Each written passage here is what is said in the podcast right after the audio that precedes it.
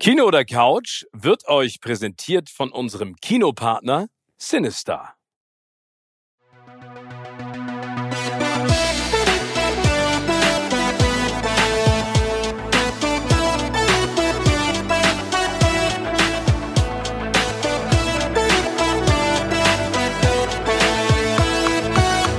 In meinem Podcast Kino oder Couch treffe ich jede Woche prominente Menschen aus den unterschiedlichsten Bereichen. Egal ob aus dem Sport, Musik, Kino, Serien oder Entertainment Business. Und gemeinsam sprechen wir über spannende Filme, Serien und das Leben. Und es wird die alles entscheidende Frage gestellt, Kino oder Couch.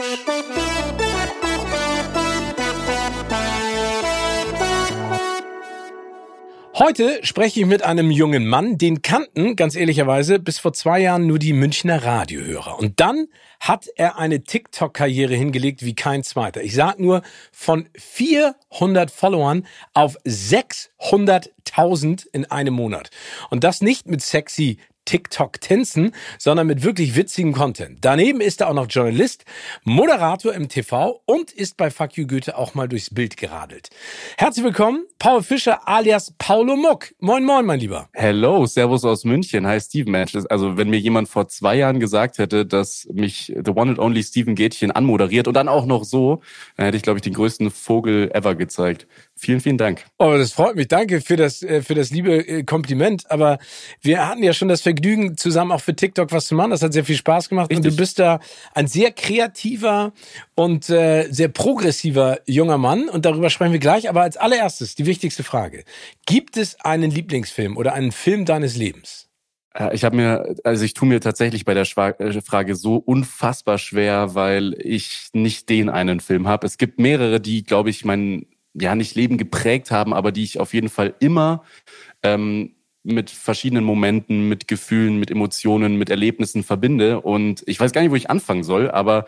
Fang doch einfach mal an. Der erste ich, Film, der dir direkt in den Kopf schießt. Ähm, ich würde tatsächlich, und das ist wahrscheinlich eher untypisch, weil ich ihn als, naja, noch nicht 16-Jähriger geguckt habe damals, ähm, Leon der Profi nehmen. Wow. Ähm, Luc Besson. Ja, weil äh, das ist äh, Richtig, und das ist ein Film, den mir damals mein, mein Papa gezeigt hat. Nicht ganz erlaubt, ich weiß, weil ich war noch lange nicht 16 und der Film ist ab 16 und eigentlich auch, also zumindest habe ich das als Kind so wahrgenommen, sehr brutal. Und ähm, ja, definitiv. Ich habe ich, ich habe ich hab irgendwie eine Faszination für diesen Film schon damals als Kind gehabt und habe den dann immer wieder gesehen, entweder mit meinem Papa, mit meinem Bruder, dann auch mal alleine. Dann, ah, wenn Freunde bei mir waren und das hieß, ey, hast du einen Film, dann habe ich den auch schnell aus dem Regal geholt und den gezeigt und die waren auch total geflasht. Und ähm, das war so, so ein Moment oder beziehungsweise so ein Filmerlebnis, weil im Kino habe ich ihn leider oder zum Glück nicht gesehen, ähm, an das ich mich definitiv immer erinnern werde. Und ich fand den Film einfach wahnsinnig spannend, toll, gut und ähm, einer meiner Lieblingsfilme definitiv. Kann ich auch verstehen. Aus dem Jahre 94 mit Jean Reno, ja. Gary Oldman und Natalie Portman. Und wir können das vielleicht kurz erzählen. Es geht um ein junges Mädchen, ich glaube 10, 11, 12 ist sie, die nachdem ihre Familie umgebracht wird von einem bösen Gary Oldman bei Leon landet, einem Profikiller und die beiden sich anfreunden und er anfangs, glaube ich, so ein bisschen also er hat keinen Bock eigentlich auf sie, aber sie ist ganz bezaubernd und sehr straightforward. Und die beiden freunden sich wirklich an und er schätzt sie, weil er hat ja eigentlich nichts im Leben, außer seine Pflanze, die er die ganze Zeit pflegt. Ja. Und äh, es kommt dann zu einem sehr äh, großartigen Höhepunkt am Ende. Und das Spannende ist, es gibt von dem Film nicht zwei Versionen. Es gibt eine kürzere und es gibt einen Director's Cut. Und der Director's Cut oh. ist lange Zeit verboten worden, weil die Beziehung zwischen Natalie Portman, großartig, wie sie spielt, und Jean Reno ja. da so einen Lolita-Effekt bekommt. Ne? Also man hat das Gefühl, das ist nicht eine Freundschaft zwischen einem älteren Mann und einem jungen Mädchen, sondern fast eine Liebesbeziehung. Und das wird ein paar Mal angedeutet und das war vielen Menschen damals zu heikel. Aber ich finde diesen Film und ich finde schön, dass du den nennst, immer noch großartig. Und es gibt eine so eine ganz besondere Szene, wo Gary Oldman relativ am Anfang in die Wohnung reinstirbt und er nimmt ja immer, ich weiß nicht, was das für Pillen sind, irgendeine Droge und er schluckt die, ich weiß nicht, ob du dich noch dran erinnerst, logischerweise, er schluckt die und guckt nach oben an die Decke und die Kamera guckt von oben auf ihn rauf. Und wie er die runterschluckt und dann anfängt so zu zucken, da siehst du dieses manische, diese Bösartigkeit von diesem korrupten Cop ähm, äh, Gary Oldman. Aber ähm, harter Film, aber hast du den denn, also dein Vater hat ihn dir gezeigt, weil er gesagt hat, Mensch, der junge Paul muss mal direkt gleich einen vor die Flinte kriegen oder äh, oder also hat er hat er dir das denn erklärt oder wie bist du da also das ist ja auch ein hochemotionaler und trauriger Film eigentlich auch. Mm, nee, tatsächlich, also wo du jetzt auch gerade nochmal die Story er erklärt hast und erzählt hast, ist mir aufgefallen, dass mir, dass ich den Film auch sehr, sehr, sehr lange nicht mehr gesehen habe. Und ähm, es ist tatsächlich so gewesen, dass ich so groß geworden bin, ähm, so blöd das klingt, dass meine Eltern haben halt unten im Wohnzimmer einen Film geguckt abends, wenn sie Zeit hatten. Und dann entweder waren wir als äh, Kinder dabei, also wir, mein Bruder und ich, ähm, oder eben nicht. Wir waren oben und haben gespielt. Und irgendwann dachte ich mir, weil ich am Anfang diese ganzen Filme, die die geguckt haben, immer wahnsinnig langweilig fand, dachte ich mir, komm, jetzt setze ich mich mal dazu. Und ähm, das war tatsächlich dann so, dass mein, mein Papa gesagt hat, ey, pass auf, das ist jetzt ein Film, äh, hast du dir jetzt nicht den, den äh, friedlichsten Film rausgesucht, aber du kannst es mal versuchen und wir wir zeigen dir den, aber äh, wenn es zu hart wird, wenn es für dich zu hart wird, dann sag's bitte, dann bringen wir dich hoch, dann spielst du lieber wieder. Und, und so war das dann. Aber mich, mich hat dieser Film fasziniert und gepackt und ähm, ja, dank meines Vaters, dank meiner Eltern habe ich diesen Film kennen und lieben gelernt. Ja, ich finde ihn auch super. Also ich kann das nur verstehen und vor allen Dingen Natalie Portmans Durchbruch, ne?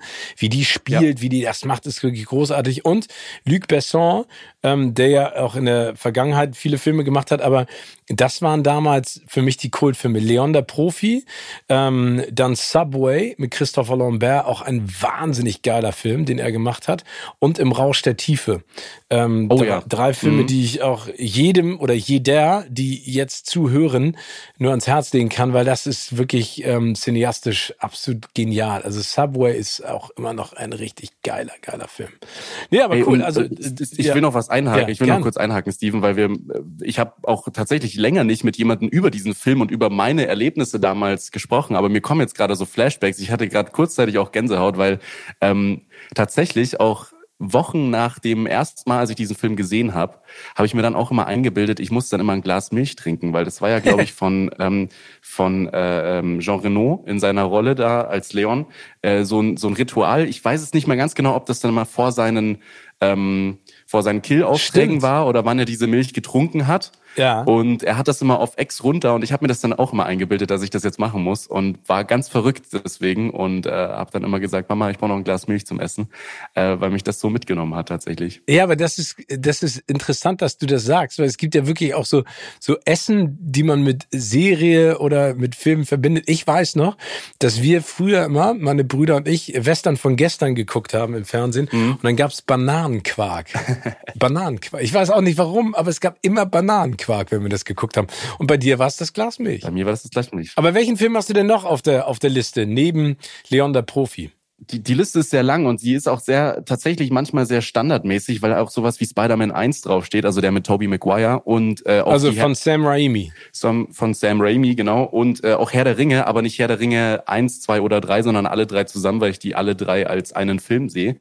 Aber ich möchte mal ein bisschen, ähm, ein bisschen was Ausgefalleneres, weil ich da auch so die erste ähm, wie sagt man da, man, man redet ja beim Film auch gerne mal vom Brainfuck-Moment und das mhm. war so die, der erste Brainfuck-Film, den ich gesehen hatte, das war Memento von äh, Christopher Nolan, oh. den ich, wenn mich heute jemand fragt, ey Paul, welchen Film kannst du mir empfehlen, dann sage ich jedes Mal, ey, wenn du auf eher komplexere und ähm, spannende Filme stehst, dann schau dir unbedingt Memento an, weil das war so mein erster Zugang zu dieser erstens Christopher Nolan Welt und zweitens zu dieser ähm, Brainfuck Plot Twist Filmwelt und äh, ich liebe Memento. Also ich glaube, ich habe diesen, ich kann diesen Film ähm, etliche Male gucken und bin jedes Mal überrascht. Erstens, weil der so wahnsinnig gut erzählt und offensichtlich ja dann auch gut geschrieben ist und ähm, man sich halt perfekt irgendwie hineinversetzt fühlt in die Rolle des, äh, des Hauptdarstellers, der ja an, ähm, an einer Krankheit leidet oder beziehungsweise, ich weiß nicht, ob der Alzheimer hat oder was auch immer. Er vergisst ja, auf jeden Fall. Ja, sein Kurzzeitgedächtnis genau. äh, verliert er. Ne? Und ja. ähm,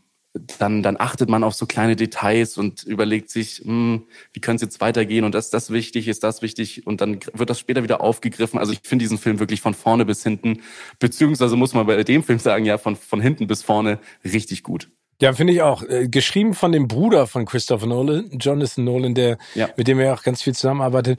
Guy Pierce, äh, großartig auch in der Rolle. Also der sucht ja sozusagen den Mörder seiner Frau. Ähm, Carrie Ann Moss spielt noch mit und ähm, er kriegt das nicht auf die Reihe, weil er immer wieder vergisst, was passiert ist, ne? Aufgrund dieser äh, diese de, de, des Verlustes seines Kurzzeitgedächtnisses. Aber da finde ich, du hast es eben so schön gesagt, Brainfuck, da merkt man schon, dass dieses Thema Zeit ne? und, und, ähm, und Gedanken und vor allen Dingen diese ganze Welt ja bei Nolan eine Riesenrolle spielt, ob das danach Voll. bei Interstellar ist oder bei Tenet, das ist ja immer wieder Wahnsinn, wie er es schafft, komplett so eigene Geschichten zu erzählen, ohne dass er da irgendetwas kopiert.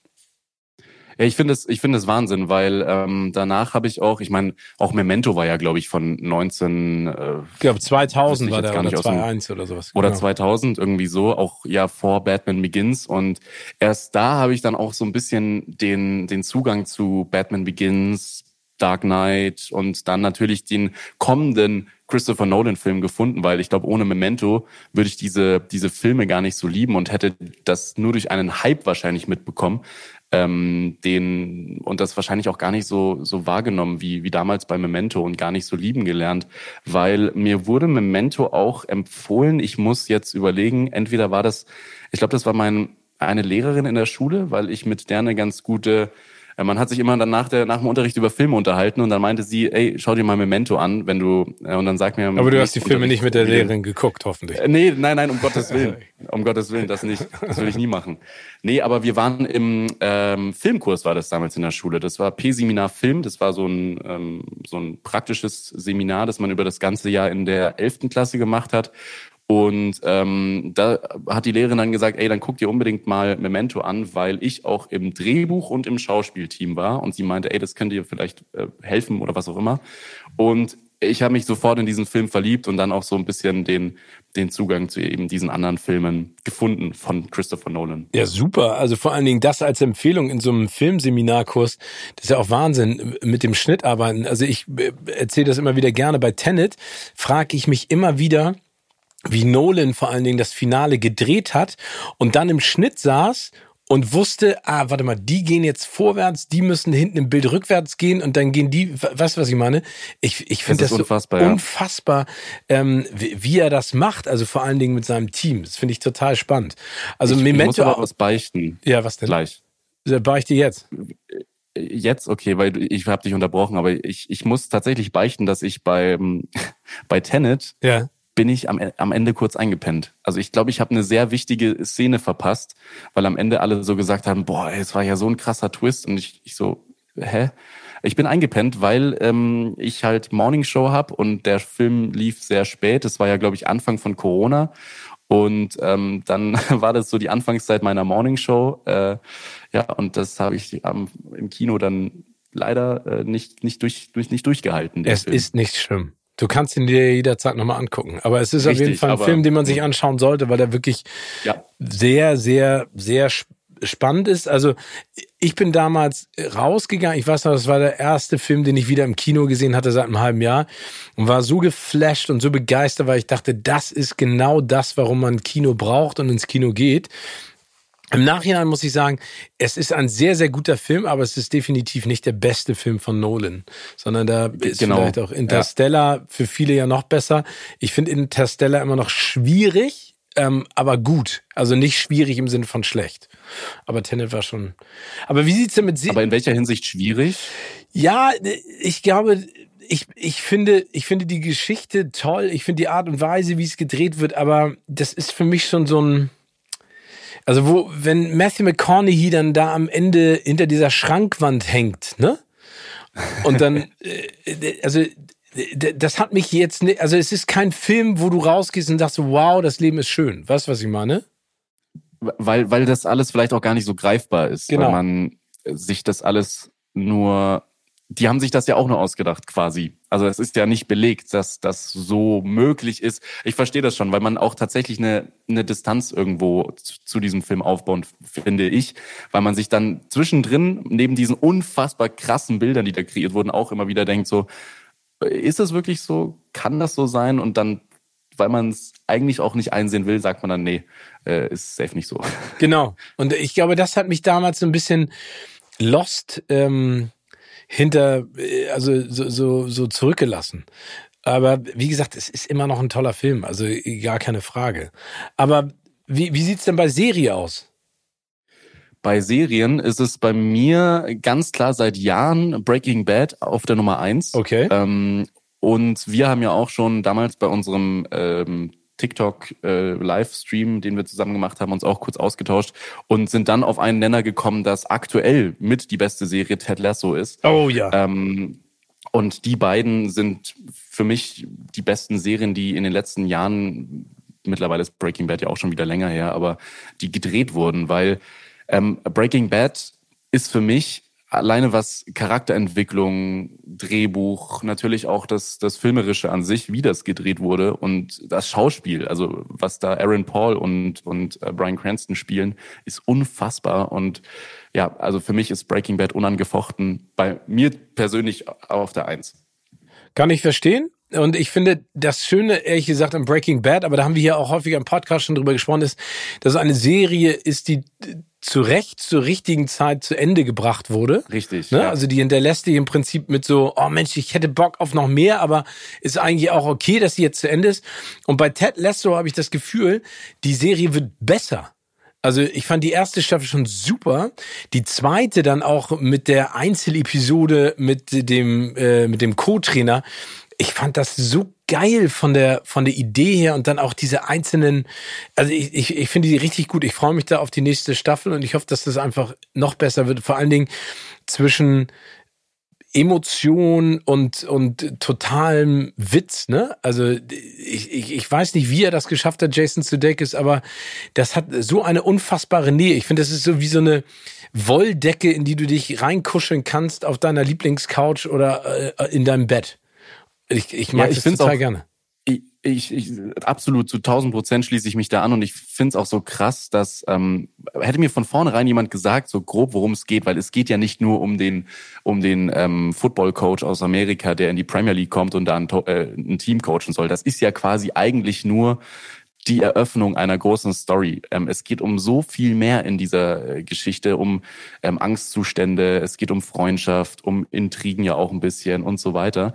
Und hätte mir das von Anfang an jemand gesagt, hätte ich gesagt, so, hm, weiß ich nicht, ob ich jetzt eine Serie über Angstzustände sehen muss und über, ähm, ich weiß nicht, was Ted Lasso nochmal, was hat er für eine Krankheit? Ist das oder ein, ähm, wie nennt man das denn? Panikattacke, ja, das genau. ist das Wort, das genau. ich gesucht habe. Aber so alles in allem und wie sich das dann entwickelt und dann auch von diesem Klischee Fußball Amerika Ding auch sich entfernt, aber trotzdem nie verliert. Das finde ich wirklich großartig und ähm, sie ist wahnsinnig gut geschrieben, wahnsinnig gut gespielt und ich finde auch absolut, dass Jason Sudeikis in den letzten eineinhalb Jahren zu Recht alles abgeräumt hat, was es abzuräumen geht. Also fast zumindest. Ja, überleg mal, der Cliffhanger alleine am Ende von Staffel 2. Ne? Ey, ich meine, ich freue mich so krass. Ich bin, aber, aber auch das ist spannend und ich finde das auch total mutig. Und das ist jetzt vielleicht ein kleiner Spoiler für all diejenigen, die es noch nicht gesehen haben. Aber eine, eine Rolle mit einer Person, für die du ja die ganze Zeit bist, weil sie so der Underdog ist. Und am Ende äh, dazu kommt, dass man sie abgrundtief verachtet, weil sie alles mit Füßen tritt, was äh, ihr sozusagen gegeben wurde. Das finde ich schon echt mutig, aber auch richtig und auch nachvollziehbar in diesem Punkt, oder? Absolut. Und ich bin auch wirklich gespannt, beziehungsweise was heißt gespannt? Erstens brauchen sie wahrscheinlich auch diesen Schritt, um weitererzählen zu können, ist ja logisch. Aber ich bin ähm, wirklich gespannt, wie sich das dann entwickelt. Ob sie dann ein bisschen too much draus machen ähm, oder ob sie es genau richtig machen. Aber so wie ich jetzt die zwei Staffeln wahrgenommen habe, glaube ich, dass sie da ähm, definitiv die richtigen Entscheidungen treffen werden. Bin ich mir sicher. Glaube ich auch. Bist du denn Team Kino oder Team Couch? Definitiv Team Kino. Also ich glaube, das Kino war eins der ähm, größten Sachen, die mir in der Lockdown-Zeit damals abgegangen ist, Und ähm, vorhin, ich komme ja genau wie du frisch aus einer Pressevorführung. Ähm, von Uncharted, können wir auch gerne sagen. Von, von Uncharted, genau, mit Tom Holland ähm, in der Hauptrolle mir fällt es jedes Mal dann auch wieder auf, wenn ich jetzt gerade in der Corona-Zeit, wo man trotzdem ja noch ähm, mit Abstand, mit Masken und so weiter im Kino sitzt, fällt mir trotzdem auf, wie wahnsinnig faszinierend eigentlich dieses Medium ist. Und es ist tausendmal wertvoller und besser und ähm, als zu Hause auf der Couch einen Film zu gucken. Ich ich schaue auch tatsächlich anders im Kino, denke ich, ähm, Filme als zu Hause. Zu Hause ist es halt mal so, dass man halt den Film mal anmacht und dann hast du halt das Handy, da schaust du dann nochmal drauf und es ist alles so ein bisschen gemütlicher und man kann sich noch mit Freunden unterhalten, wenn die da sind. Es ist nicht so, ich fühle mich da nicht so in den Bann gezogen wie im Kino. Im, im Kino ist es so, diese Riesenleinwand, dann auch wahnsinnig geile Bilder. Also ich glaube, das letzte Mal, ähm, dass ich äh, oder das, das erste Mal nach, nach dem ersten Lockdown, dass ich so richtig geflasht wurde, war auch äh, Dune, der auch, wie du vorhin bei Tenet gesagt hast, mir als Kinogänger zeigt, okay, genau wegen solchen Filmen sollte man ins Kino gehen und genau wegen solchen Filmen wird Kino und werden Filme gemacht. Und ähm, deswegen liebe ich Kino einfach und finde es besser, als zu Hause Filme zu schauen. Finde ich auch. Und ich finde, du hast gerade was Spannendes gesagt, was mir in letzter Zeit auffällt.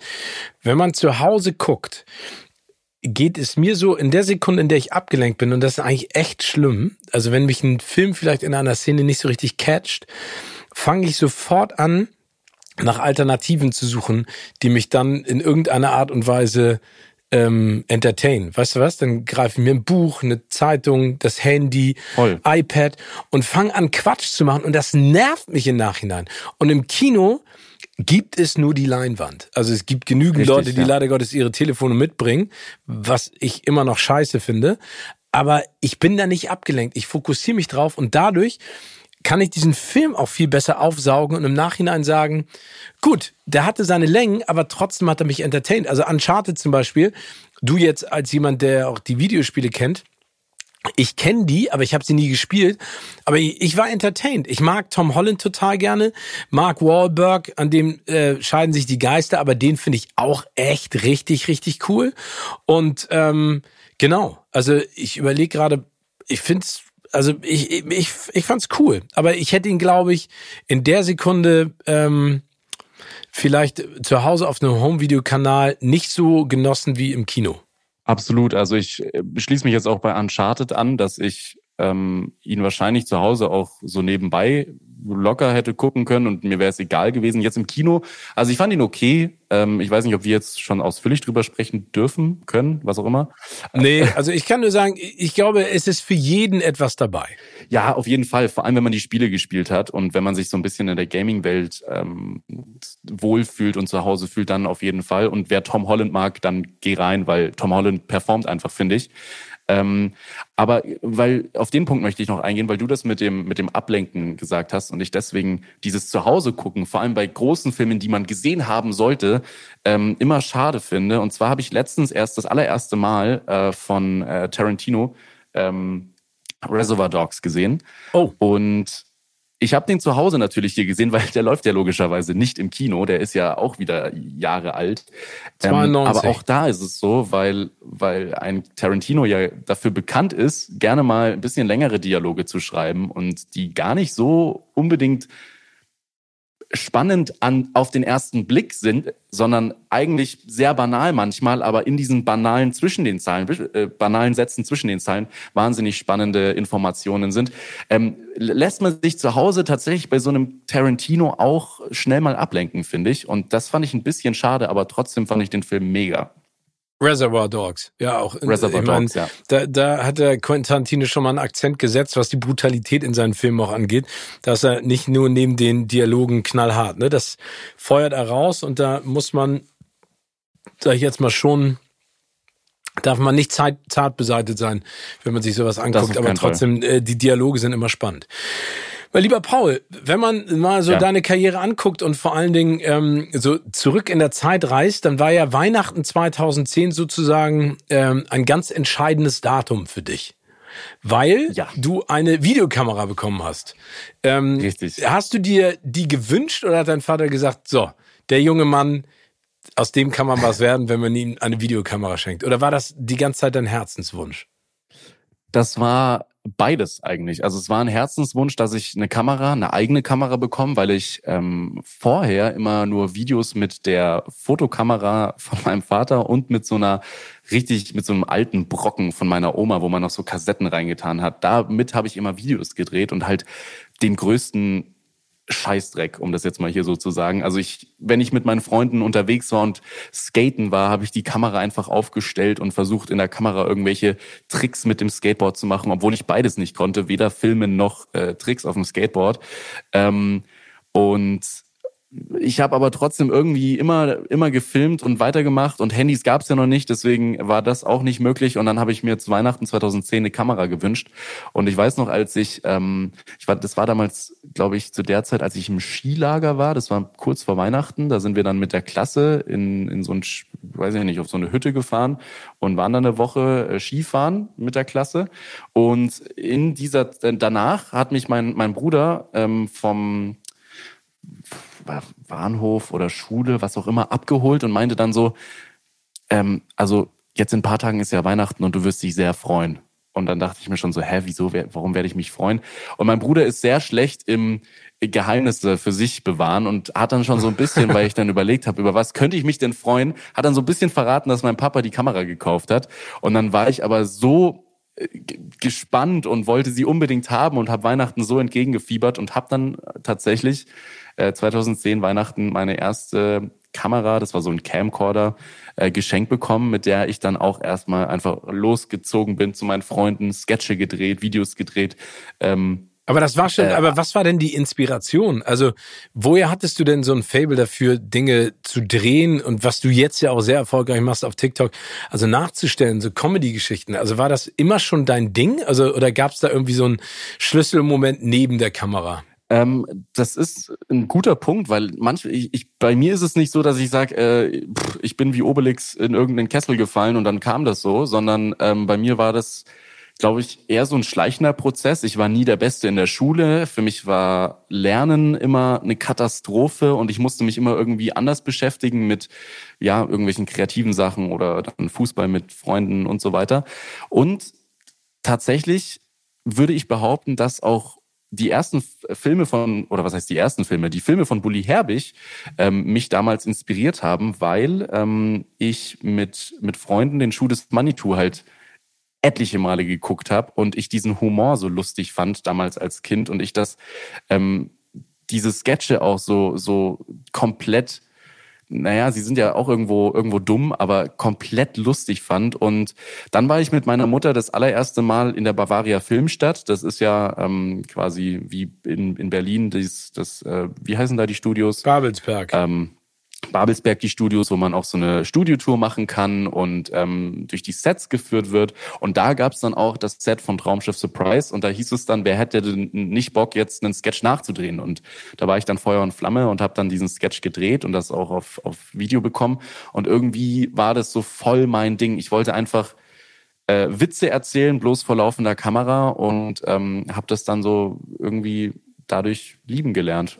Danke an Bulli an der Stelle. Ja, also das freut bestimmt Bulli auch zu hören, dass er so viele Menschen inspiriert hat. Das ist ja auch Wahnsinn. Er hat ja seine, seine Liebe und seine Leidenschaft zum Beruf gemacht und ist ja zu Recht, glaube ich, der erfolgreichste deutsche Filmemacher ähm, neben Til Schweiger, der ja auch sehr erfolgreich ist. Aber er hat da auf jeden Fall ich glaube, den erfolgreichsten Film äh, der Schuh des Manitou überhaupt gelandet.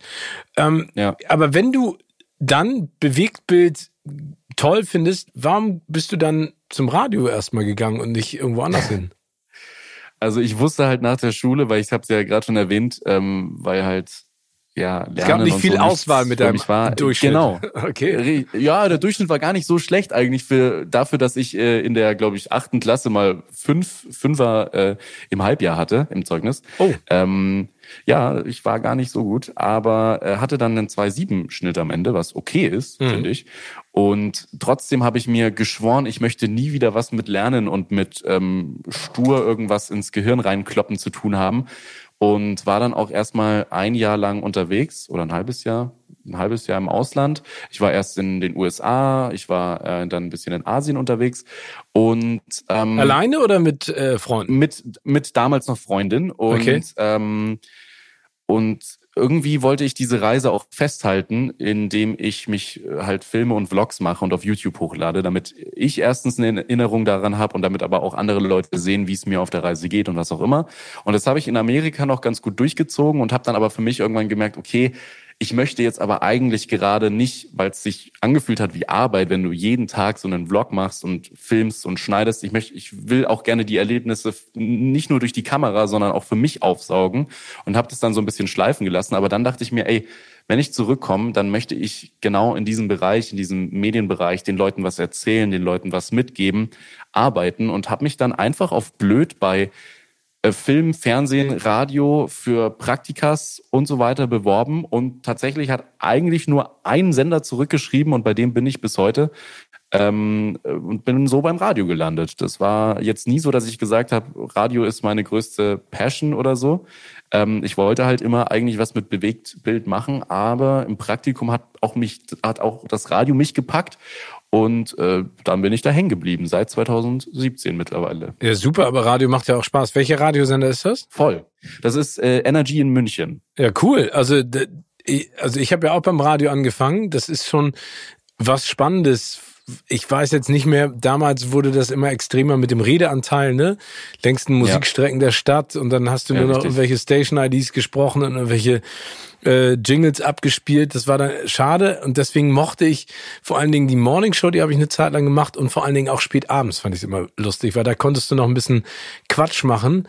Ähm, am Tag ist es ja eigentlich nur noch Musik, oder? Am Tag ist es mittlerweile bei den meisten Sendern so, dass es pures Formatradio ist, weil man halt bestimmte Zielgruppen abholen will, die gerade im Auto unterwegs sind und so weiter.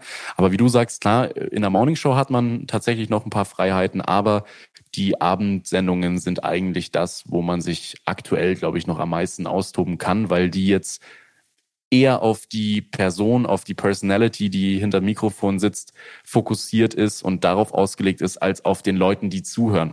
Am Tag ist es eher andersrum, dass natürlich das Programm angepasst ist an die Leute, die man auch ähm, im Auto erreichen möchte. Am Abend ist es tatsächlich bei vielen Sendern nach wie vor noch ähm, ja so eine kleine wie sagt man da, so eine, so eine Ausprobiershow und so ein, da kann man sich definitiv ganz gut ausprobieren und viele eigene Sachen machen. Und deswegen ist tatsächlich auch der nächste Schritt, glaube ich, für mich eine Abendsendung. Also falls mich mein Arbeitgeber hört, dann bitte gib mir eine Abendsendung.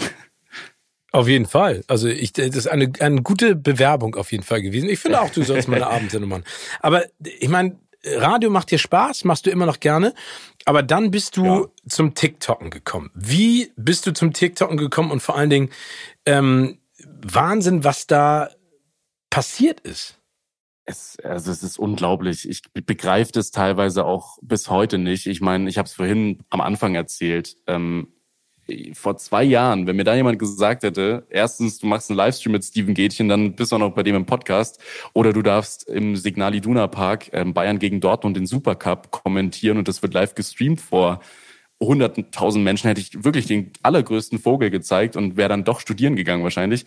Nee, aber ähm, im Grunde war es halt so, Corona haben wir alle mitbekommen. Ähm, ich kam aus meiner Ausbildung beim Radio raus und konnte wegen Kurzarbeit und Corona leider nicht übernommen werden. Und ähm, dann war ich arbeitslos. Also ich war wirklich nur auf 450 Euro Basis bei meinem ähm, Arbeitgeber, also bei, bei Energy angestellt. Ähm, aber war offiziell arbeitslos. Und dann dachte ich mir eines Abends so, ey, ganz ehrlich, was habe ich denn eigentlich zu verlieren? Jetzt lade ich einfach mal ein witziges Video auf äh, TikTok hoch. Das Video hatte ich irgendwie einen Tag vorher schon mal aufgenommen, einfach so, weil ich es Freunden geschickt habe, weil es lustig war. Das habe ich dann hochgeladen und ist sofort durch die Decke gegangen und hatte dann irgendwie an dem Abend, glaube ich, noch 500.000 Aufrufe Wahnsinn. oder so. Und dann dachte ich mir, alter, krass, was, was ich auf einmal für, mit diesem dummen Video für Leute erreiche und wie viele Leute und wie schnell das geht. Und dann dachte ich mir, das ist jetzt meine Aufgabe für den ersten Lockdown, jeden Tag ein Video zu machen. Und äh, jetzt sitze ich hier und mache immer noch jeden Tag ein Video. Ja, aber wie cool, ne? Also ich meine, das ist ja eigentlich es ist unfassbar. großartig und, und das ist aber, muss man dazu auch sagen, richtig Arbeit, weil du veröffentlichst, glaube ich, im Schnitt pro Tag ein Video. Genau, jeden Tag eins. Ähm, klar, also es gibt Tage, zum Beispiel der Geburtstag oder Weihnachten oder an Silvester. Und mittlerweile weiß man auch, wenn man ähm, schon ein bisschen dabei ist, welche Tage funktionieren besser, welche Tage funktionieren von Klickzahlen zum Beispiel nicht so gut und so weiter. Ähm, aber im Grunde mache ich jeden Tag ein Video. Also ähm, heute habe ich zwar noch nichts, aber ich werde mich jetzt später sicherlich auch noch hinstellen nach dem Podcast und noch was drehen. Es ist wirklich Arbeit. Also ähm, man muss sich ja, so ein Video entsteht ja nicht einfach so, zumindest nicht die Art, die ich mache. Ähm, sondern ich brauche natürlich auch eine Idee, ich brauche ein Skript, ich brauche, ähm, ja, ich muss mir das alles vorstellen, wie ich das möchte. Ich äh, ähm, brauche den Schnitt, den ich dann noch selbst mache und das Rausrennen dann dauert ein bisschen und bis ich es dann hochgeladen habe, sind dann locker schon mal drei Stunden vergangen. Das kann schon Zeit in Anspruch nehmen. Aber das ist, also, aber das macht dir Spaß. Das heißt, du setzt dich, wie kommst du auf die Ideen? Wie machst du das? Also im, im Endeffekt aus Gesprächen heraus, jetzt wahrscheinlich aus dem Gespräch, was wir jetzt hier haben, ziehe ich wahrscheinlich auch nochmal drei Ideen raus. Wenn ich in der Stadt unterwegs bin, in der U-Bahn, beim Familienessen. Für jeden übrigens, der mal irgendwie in die Richtung was machen möchte, egal ob das jetzt Sketche auf TikTok oder Comedy-Programm, macht euch einfach Notizen an Weihnachten beim Familienessen. Das ist Gold wert. Ähm, und das sind so die Situationen, wo ich einfach die Augen offen halte und ständig meine Handy griffbereit habe, um mir meine Notizen da ähm, runterzuschreiben. Und das sind meine Ideen. Also aus Gesprächen heraus mit Freunden, dann sagt er irgendwas Blödes, das fällt mir dann auf. Dann sage ich, ey, warte mal kurz, behalte deinen Gedanken. Dann packe ich mein Handy raus und tippe es sofort ins Handy rein. Und ja, so ist es zum Beispiel. Ich kann auch mal hier parallel meine meine Notizen aufmachen, was ich mir heute schon notiert habe. Und zwar steht hier ein NFT-Video, weil mir aufgefallen ist, das ganze Internet ist voll mit NFT, NFT hier, NFT da. Ich mache heute ein Video zu NFT und nehme das so ein bisschen auf die Schippe, weil es mir ein bisschen zu viel wird aktuell.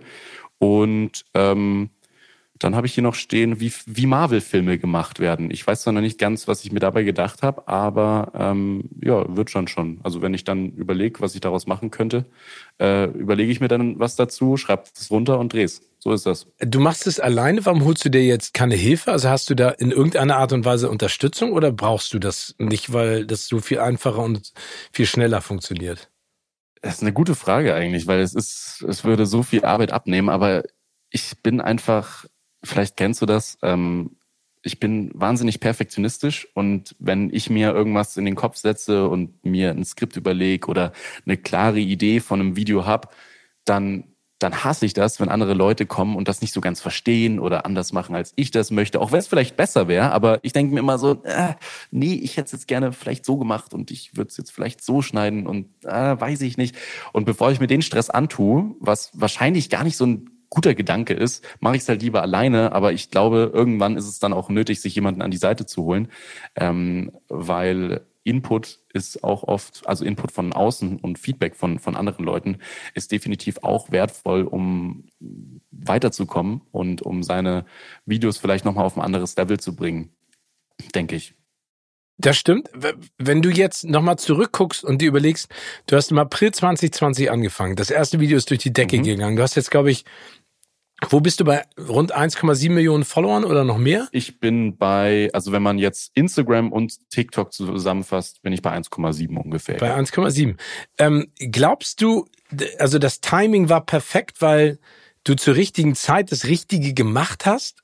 Und, und verstehst du jetzt, was du richtig gemacht hast? Oder wie, wie erklärst du dir das? Ich kann es mir wirklich manchmal überhaupt nicht erklären, aber ich glaube, ich war wirklich einfach zur richtigen Zeit, tatsächlich dann auch am richtigen Ort, ähm, auf meiner Couch abends und habe das Video hochgeladen. Ähm, aber ich habe mal so ein ganz gutes Zitat eigentlich gelesen von einem, der auch TikTok macht und so ein bisschen auch versucht, ähm, andere ähm, zu erklären, wie dieser ganze TikTok-Kosmos funktioniert und wie dieser Algorithmus funktioniert, wie man erfolgreich auf TikTok wird. Klar ist das oft viel Blabla, aber der hat mal gesagt, ähm, die beste Zeit, um TikTok anzufangen, ist jetzt. Ähm, und ich glaube, dass man natürlich auch, wenn man jetzt noch anfängt, den Erfolg haben kann, aber es braucht halt Zeit. Ich meine, ich bin jetzt, ich mache das Ganze seit zwei Jahren und habe mir das in zwei Jahren aufgebaut. Das ist trotzdem auch eine Zeit. Ähm, aber ich glaube, damals war es gerade mit dem Lockdown, das hat sehr, sehr viel gebracht, ähm, um die Reichweite zu steigern. Da war ich da definitiv schon am, am richtigen Ort, beziehungsweise zur richtigen Zeit am richtigen Ort. Aber es macht dir auch noch genauso viel Spaß wie am Anfang oder ist es jetzt für dich mittlerweile eher Arbeit? Nee, es macht absolut Spaß wie am Anfang, beziehungsweise macht es mir wahrscheinlich noch mehr Spaß als am Anfang, weil am Anfang wusste ich ja noch gar nicht, wo, wo das Ganze hingehen soll. Was, was will ich überhaupt damit? Was geht überhaupt damit?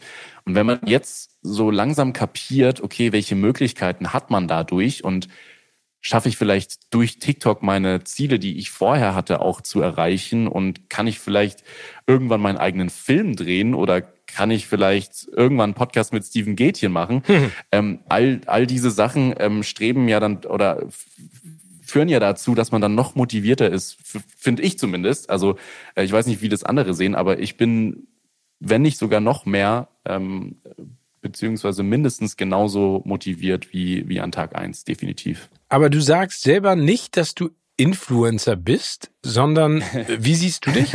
ich sehe mich als Oder ist Influencer mittlerweile einfach ein, ein, ein, ein dover Ausdruck? Ja, es ist halt immer, es ist halt immer so ein negativ behafteter Begriff irgendwie. Ich weiß nicht, wie du das siehst, wenn zu dir jemand vor einem Jahr gesagt hat, ey, lass mal irgendwas mit einem Influencer machen, was da deine Einstellung gewesen wäre.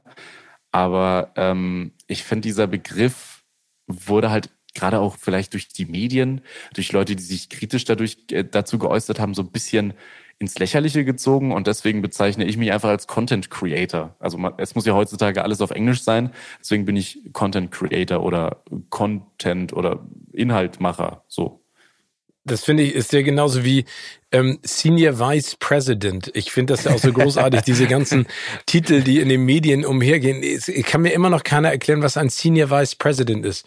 Vielleicht bin ich, ich da auch zu auch doof, nicht. weil es gibt ja einen President und dann gibt es einen Vice President. Und was ist der? Ja. Gibt es denn einen Senior Vice President und gibt es dann auch, auch einen Junior Vice President?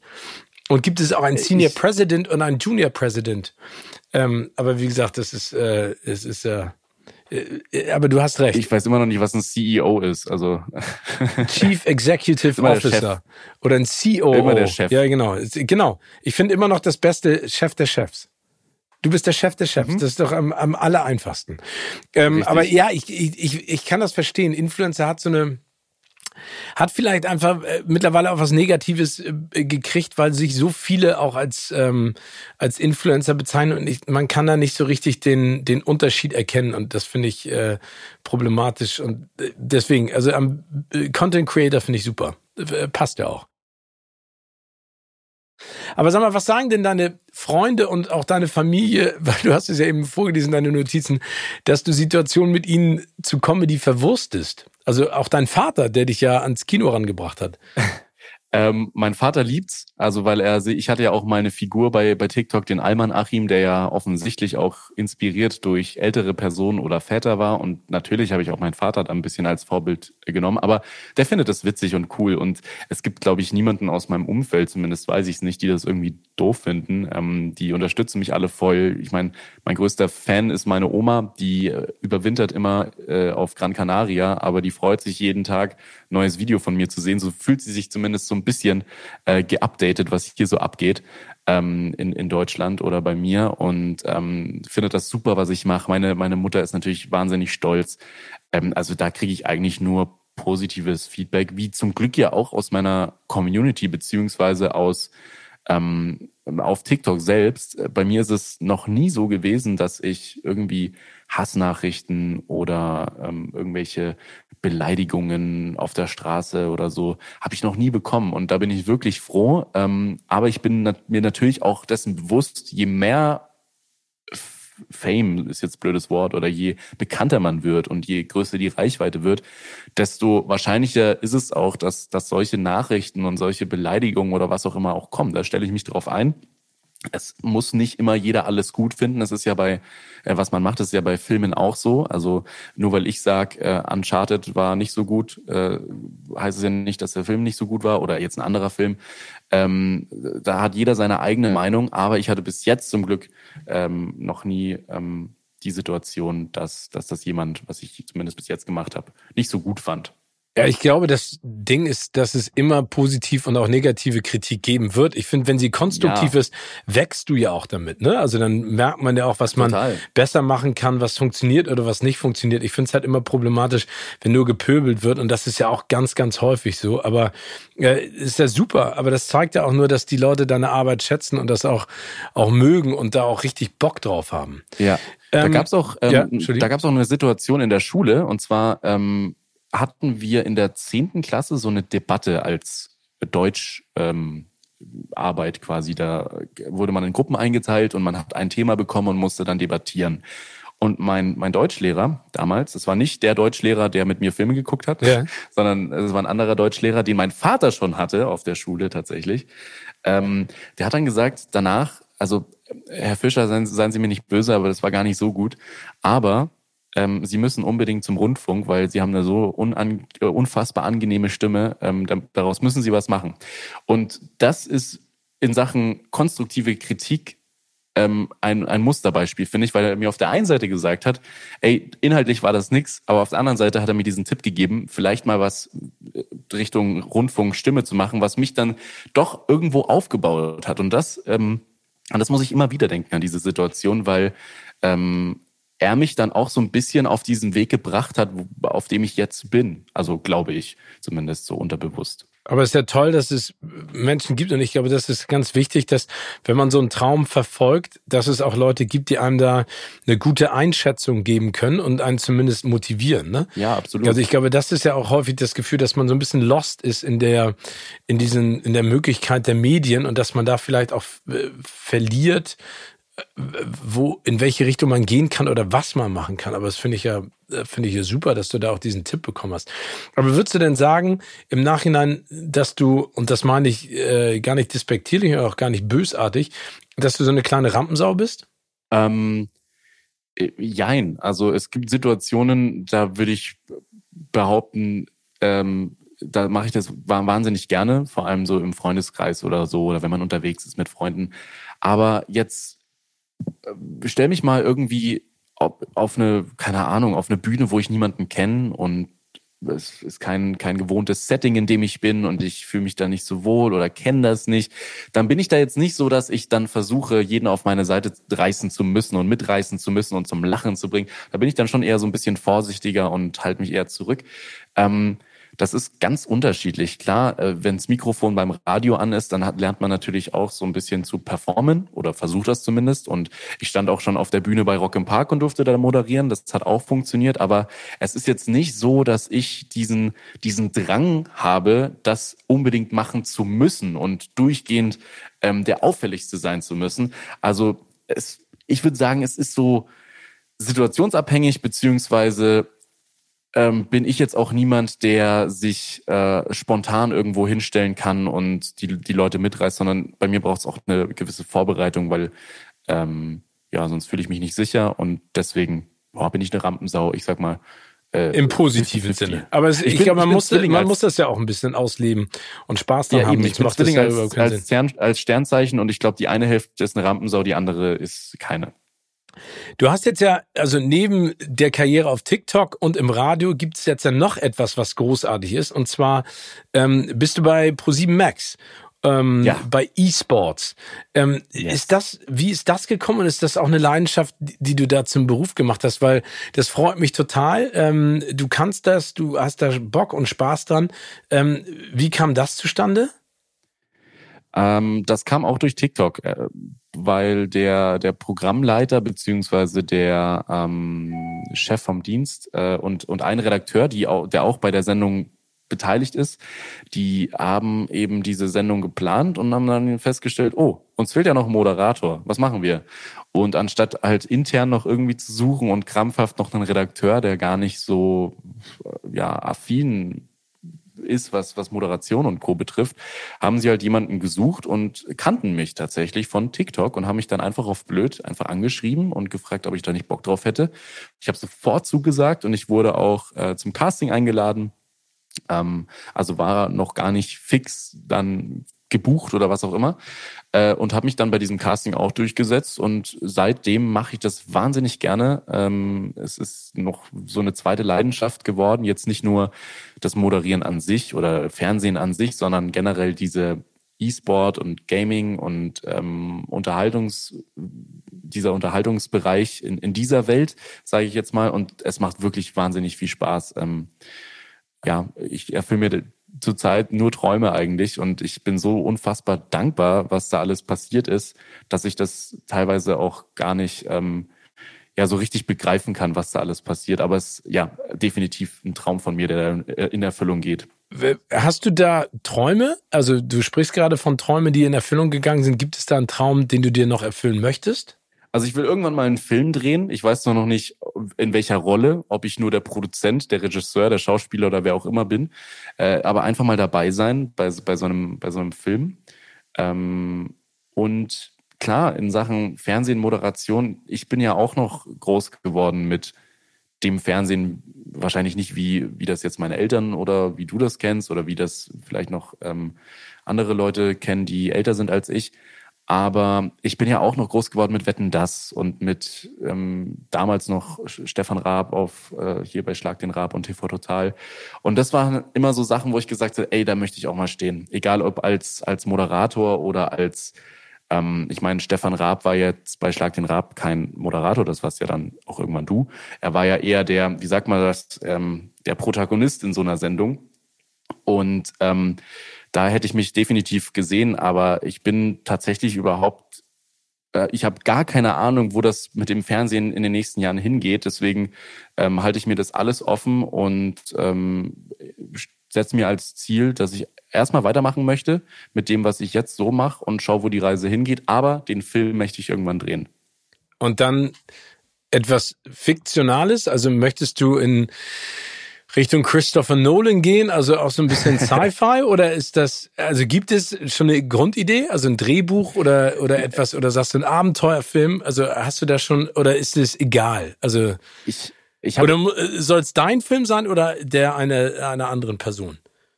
Ja, das ist eine gute Frage, aber es ist tatsächlich manchmal so, dass ich äh, mir auch so meine Ideen durchgucke, die ich auch für TikTok oder was auch immer habe, und dann denke ich mir, ey, daraus jetzt einen Film drehen wäre auch ganz cool. Ähm, aber ich glaube, es sollte, wenn eine Komödie werden, keine klassische deutsche Romcom oder so, sondern ähm, ich bin ja großer Edgar Wright-Fan und oh ja, ich gerade diese diese Situationskomik und diese ja, diese komödiantischen Elemente, die ja gar nicht unbedingt durch Dialoge, sondern durch Schauspiel und durch Kamera und durch was auch immer hat, durch den Schnitt, ähm, ich glaube, es sollte eher in so eine Richtung gehen. Also so Shaun of the Dead, Hot Fuzz, die ganzen Geschichten. Genau.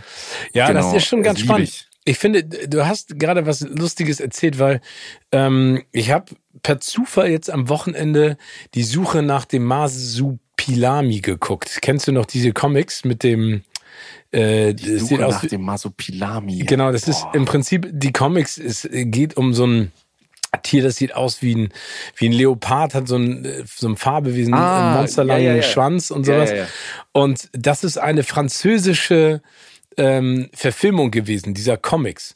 Und ich habe so herzlich gelacht, weil die Situationskomik einfach fantastisch war. Auch da gibt's so Tanze, also auch die Charaktere und die Hauptdarsteller, einfach richtig, richtig cool.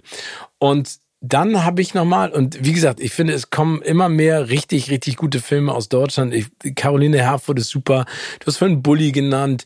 Ähm, also es gibt einfach so viele Leute, die, die wirklich das Handwerk beherrschen. Aber trotzdem ist es so spannend, dass der deutsche Film ähm, so eine ganz bestimmte, ja, wie soll man das sagen, DNA hat ja, die ich manchmal absolut. nicht so richtig nachvollziehen kann. Und ich habe mich vorhin bei der Pressevorführung mit einem Kollegen unterhalten und wir haben uns über das deutsche Filmförderungssystem ähm, einfach nochmal äh, länger äh, unterhalten und drüber gesprochen. Und es ist schon komisch, dass viele Filme äh, nicht diesen ich weiß gar nicht, wie ich sagen soll. Da fehlt mir der, der Witz und vielleicht auch der Abstand und der entertainige Faktor. Das geht jetzt gar nicht darum, dass ein Film über die Nazi-Zeit, über den Zweiten Weltkrieg entertaining sein soll. Aber trotzdem habe ich immer das Gefühl, dass Filme aus anderen Ländern eine andere Herangehensweise haben. Weißt du, was ich ja, meine? Absolut. Ich kann es jetzt gar nicht so, ja. so, so auf, den, auf den Punkt bringen, aber ähm, geht dir das auch so? Also hast du das Gefühl, dass da noch viel Luft nach oben ist? Ja, voll. Also ich hatte ja auch mal auf, auf TikTok so eine, so eine Reihe ähm, mit wie Filme enden hieß das. Das hat angefangen mit wie deutsche Filme enden, woraus ich im Endeffekt, glaube ich, sechs Parts gemacht habe. Und da habe ich immer quasi so ein, so ein typisches deutsches Filmende dargestellt äh, oder nachgestellt mit viel zu lauter One Republic Musik und einem Sepia-Filter und einer richtig banalen Story und was auch immer. Und ich verstehe das zu, zu 100 Prozent, was du meinst, weil irgendwas fehlt diesen ganzen deutschen Filmen, dass man die vielleicht auch außerhalb von Deutschland gerne mal ähm, guckt, empfehlen kann und was auch immer. Äh, aber ich weiß auch nicht, was es ist. Also ich weiß nicht, woran das liegt. Ähm, ich meine, es gibt ja unsere, ich sage jetzt mal blöd gesagt, Auswanderer, die äh, dann vielleicht auch Filme in Amerika und was auch immer drehen. Jetzt jüngstes Beispiel ist ja auch Matthias Schweighöfer. Ja. Ähm, aber das sind ja dann keine deutschen Filme mehr. Das ist ja dann eine internationale Produktion. Aber ähm, ich weiß auch nicht, was, was da den deutschen Filmen, woran es hapert. Ich meine, die Dänen kriegen es ja auch hin. Ich habe jetzt letztens erst, ähm, auch wenn er äh, schon, glaube ich, 2020 rausgekommen ist, gar nicht so sicher, hier aus Dänemark, der ähm, ach, wie heißt denn der Film mit dem Alkohol? Der Rausch. Äh, der Rausch gesehen. Hey, auch ein unfassbarer Film. Würde bei uns niemals so laufen. Niemals würde sowas produziert werden in Deutschland. Ja, komisch, ne? Von Thomas Winterberg. Ja, aber ähm, wie, wie gesagt, also ich glaube, es mangelt nicht an Talent und nicht an Kreativität. Nein, auf gar keinen Fall. Ich glaube, es, äh, es ist einfach, und damit werde ich mich wieder monstermäßig in die Nesseln setzen, es, äh, das System ist schwierig. Das System ist einfach schwierig. Ähm, äh, da ist kein Platz für eine andere Art der äh, Geschichtenerzählung. Ob das jetzt auch im Doku-Bereich ist, ne, oder in der Aufarbeitung unserer Geschichte. Es, es, es ist so schwierig, da einen neuen Ansatz zu finden, weil, glaube ich, an den Schalthebeln immer noch Menschen sitzen, die seit Jahren denselben Schuh fahren und mhm. sich nicht trauen, mal anders zu denken. Und ähm, da gibt es auch genügend Leute, die, die, die sehr smart sind, aber ich glaube, das System muss einfach neu äh, durcheinander gemischt werden, damit da einfach noch mehr Platz ist auch für Leute. Und ich finde, wie gesagt, du hast eben Matthias Schweighöfer genannt. Ich, ich finde Matthias großartig, auch wenn ich nicht jeden Film gut finde, aber ich finde ihn großartig und vor allen Dingen, dass jemand wie er äh, so etwas dreht wie Army of Thieves, ne, mit ganz viel internationalem ähm, Flair, finde ich einfach geil und ich freue mich total für ihn. Und ich glaube, da gibt es noch ganz viele weitere Leute, die das Potenzial da auch haben, in Zukunft was zu machen. Absolut. Und ich hoffe auch, dass da mehr kommt. Also, dass jetzt äh, gerade nicht nur äh, bei uns im Land und bei uns in der Filmwelt in Deutschland mehr passiert, sondern dass wir halt mehr solche Fälle haben, dass halt mal ein jetzt Matthias Schweighöfer oder ähm, ein Christoph Walz, solche Leute äh, aus dem deutschsprachigen Raum vielleicht auch ähm, in internationalen Filmen dabei sind. Ich meine, die besten Beispiele sind eben Christoph Walz, Daniel Brühl, äh, jetzt Matthias Schweighöfer. Ähm, aber das würde ich mir auch wünschen. Sibel Kikili, ne, auch Game of Thrones. Ja. Also da gibt's, ja. also wie gesagt, das Potenzial ist hundertprozentig da. Ich glaube, es muss einfach aufgeweicht Voll. werden und ein bisschen, bisschen breiter gestreut sein. Mein lieber Paul, ich äh, möchte ein ja. kleines Spiel mit dir spielen. Und zwar oh, ja. stelle ich dir immer eine Frage und gebe dir mögliche Antworten und du entscheidest dich dann für einen und sagst mir warum. Ja? Okay. Du okay. musst ein TikTok-Tanzvideo drehen, das, was du so sehr liebst. Wen mhm. wählst du als Tanzpartnerin? A. Charlie D'Amelio, B. Jennifer Lawrence oder C. Rurik Gislason? Äh, ich nehme Jennifer Lawrence. Ich Jennifer wa wahnsinnig sympathische, lustige Frau, äh, gerade wenn die auch immer bei jetzt keine Rolle spielt, sondern als Jennifer Lawrence zum Beispiel bei Jimmy Fallon oder wem auch immer in einer Late Night zu Gast ist. Ich bin jedes Mal entertained und ich glaube, mit Jennifer Lawrence kann man wahnsinnig gute Videos drehen. Das glaube ich auch. Also die jetzt schwanger hat sich ja ähm, lange aus dem Filmbusiness zurückgezogen, kann ich aber auch verstehen, ehrlich gesagt. Das, was da für ein Erfolgstsunami auf sie runtergeplattert ist, und dann hat man sie jetzt ja nochmal in Don't Look Up gesehen an der Seite von ja.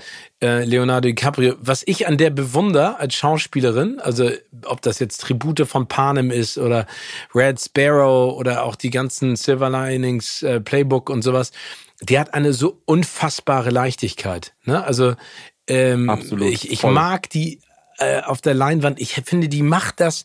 Du merkst, die hat Spaß. Du merkst, es, äh, du merkst, es geht ihr leicht von der Hand. Und ich hoffe, dass diese Pause sie dazu gebracht hat, jetzt in Zukunft da wieder ein riesen Comeback zu feiern. Du holst dir für dein nächstes Video einen Gaststar. Wer darf dabei sein? A. Manuel Neuer, B. Leonardo DiCaprio oder C. Ich? Entschuldige, es geht so, es steigert sich, es geht, geht in der Mitte zum Höhepunkt, dann fällt es ganz tief runter. ähm, Und du musst jetzt nicht sagen mich. Ne, äh, ähm, boah, also du bist ja Bayern-Fan, gehe ich jetzt mal davon ich aus. Ich bin ja Bayern-Fan. Ich bin Bayern-Fan, ja. Ähm, bist du auch glaube, Manuel Neuer-Fan? Leider verletzt. Ich bin, ich bin ein riesen Manuel Neuer-Fan, weil ich glaube, das ist der beste Torwart, den wir ähm, je gesehen haben, ever. Ähm, und ich finde auch ein smarter, sympathischer Kerl. Das finde ich auch voll. Also ich durfte auch mal mit ihm tatsächlich auch eine Werbung drehen. Oh. Ich war, äh, ich war ähm, in einer Shampoo-Werbung, durfte ich in der Kabine mit Für ihm Head stehen. Für Head and Shoulders, kann man ja sagen. Für Head and Shoulders. Okay. Genau. Ähm, und da war der auch, weil ich schon ein paar Drehs mitbekommen habe, gerade auch so äh, Werbungen und äh, Filme und so, der war richtig professionell, hat keine großen, keinen großen Terz drum gemacht, wenn man ihn nach einem Bild gefragt hat, das hat er gemacht. Der war konzentriert am Set, professionell und von dem her äh, auch auf der Schiene ähm, top, der Typ. Und trotzdem, weil ich glaube, das soll jetzt überhaupt nicht arrogant klingen oder so, weil ich glaube, dass es am äh, wahrscheinlich ist, mit Manuel Neuer irgendwann ein Video zu drehen und sehr wahrscheinlich ist auch mit dir irgendwann vielleicht ein Video zu drehen. Ähm, Weiß ich nicht, das ist schwer. Your people have to talk to my people. Nein, logisch. Gerne. ähm, am unwahrscheinlichsten ist es mit äh, Leonardo DiCaprio ein Video zu drehen, deswegen hole ich mir ihn. Ah. Und er performt immer. Das ist auch ein, das ja, ist halt geiler Typ. Garantie. Ab, absolut, ein Monster. Du bekommst das Angebot, eine Comedy-Fernsehsendung zu moderieren und hast die Wahl zwischen uh. A. LOL, also Last One Laughing, B. Bully Parade oder C. TV Total. Boah, das ist mies. Das ist richtig mies. Ähm, boah. Also, boah, ich finde halt, Bully-Parade ist genau in dem Sinne das, was ich jetzt gerade auch mache. Also so Sketche drehen, auf die man Bock hat, alles nicht allzu ernst nehmen, auch vielleicht mal Filme verarschen und neue, neue ähm, Charaktere erschaffen. Das wäre halt voll meins. Ich glaube, bei LOL wäre ich zu schnell raus. Da, Weil du dich so beeiern ähm, würdest? Ah, das kann ich ja, nicht. Also, nee. Also ich weiß noch, weißt du, ich habe bei der ersten Staffel gedacht, äh, Teddy, ne? Teddy, ich mhm. bin ja ein riesen Teddy-Fan. Und äh, der war mal zugeschaltet in eine Sendung, die haben Joko und ich zusammen moderiert im ersten Lockdown. Und ja. der kam raus und der hat es geschafft, innerhalb von, keine Ahnung, einer Minute und so zum Platzen zu bringen. Und jedes Mal, wenn ich den, ich, ich könnte das nicht. Ich könnte es wahrhaftig nicht durchhalten. Also insofern äh, ja, kann ich das nachvollziehen. Auch, auch, auch Max Giermann, das sind halt so Charaktere, die, da kann ich, äh, das geht nicht. Also ich bin auch tatsächlich froh, dass Joko nicht bei der neuen Staffel dabei ist, weil ich glaube, auch für Joko wäre das nicht gut ausgegangen. Der wäre da, glaube ich, auch nur zwei Sekunden drin gewesen. Ähm, aber ich würde mich dann, glaube ich, doch für die Bulli-Parade entscheiden, weil das das vielfältigste ist und ich mich da austoben kann en masse. So sehr ich LOL mag, so sehr ich TV Total liebe, ähm, entscheide ich mich für die Bulli-Parade. Gut, kann ich absolut nachvollziehen. Es ist Valentinstag und du lädst dein Herzblatt oh ins Kino ein. Was guckt ihr? A. Parasite, damit ihr danach noch darüber reden könnt. B. Scream, damit dein Herzblatt sich an dich kuschelt. Oder C. Superbad, damit ihr gemeinsam lachen könnt. Oh, ach Gott. Ähm, naja, McLovin würde ja gut zu, zum, oh, zum vielleicht passen. Oh, McLovin, McLovin großartig, super, ne? Superbad. Ja, ich, ich liebe diesen Film, aber ich glaube Parasite, weil ähm, man so viel diskutieren kann und ich so geflasht war nach diesem Kinoerlebnis, ähm, dass ich glaube, ich Parasite nehmen würde. Obwohl, oder Superbad? Nee, ich glaube, ich bleibe bei Parasite.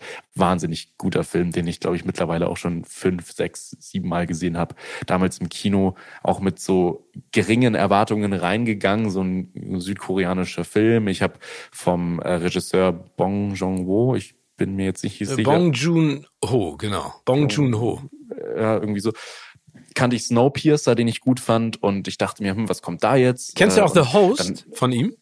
Leider noch nicht gesehen, aber wurde mir auch schon en masse empfohlen. Ja, also muss ich auch an. unbedingt angucken.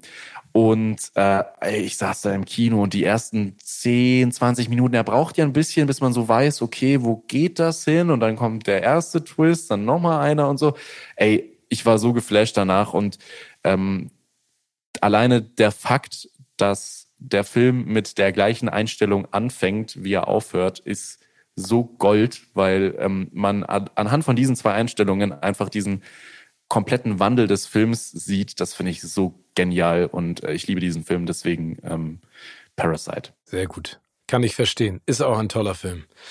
Mein lieber Paul, das war ein sehr, sehr schönes, inspirierendes Gespräch und vor allen Dingen finde ich so toll, mit, ähm, mit was für einer Leichtigkeit, aber was für einer Zielstrebigkeit du auch deine Ziele verfolgst. Und ich bin gespannt auf all das, was da noch kommt und äh, finde es schön, dass, sag ich mal, ein so frisches, neues, kreatives, inspirierendes Gesicht im Fernsehen zu sehen ist. Und ich bin mir sicher, dass da noch viele Sachen in deine Richtung kommen werden und laufen werden.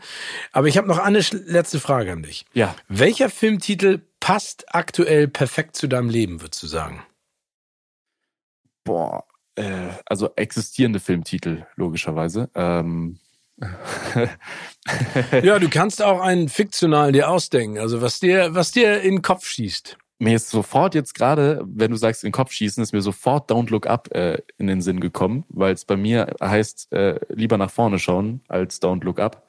Immer nach vorne schauen, immer weitermachen und ähm, durchziehen, sich vielleicht, äh, auch wenn es mal nicht so gut läuft, egal ob das jetzt privat ist, weil ich da auch jetzt im letzten Jahr ein bisschen was mit, mitgemacht habe oder ob das jetzt beruflich ist, nach vorne schauen, weitermachen, sein Ding durchziehen und irgendwann ähm, wird es nicht nur schöner die Zeit, sondern man wird auch erfolgreicher und man erreicht seine Ziele, wenn man dran glaubt. Punkt. Sehr schön.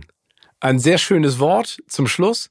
Paul, vielen herzlichen Dank. Ja, gerne. Guck weiter nach vorne, mach weiter so und äh, viel Erfolg und bleib gesund. Ja, vielen, vielen Dank und danke für die Einladung. Es hat unfassbar viel Spaß gemacht und ja, Danke dir. Gleiches an dich.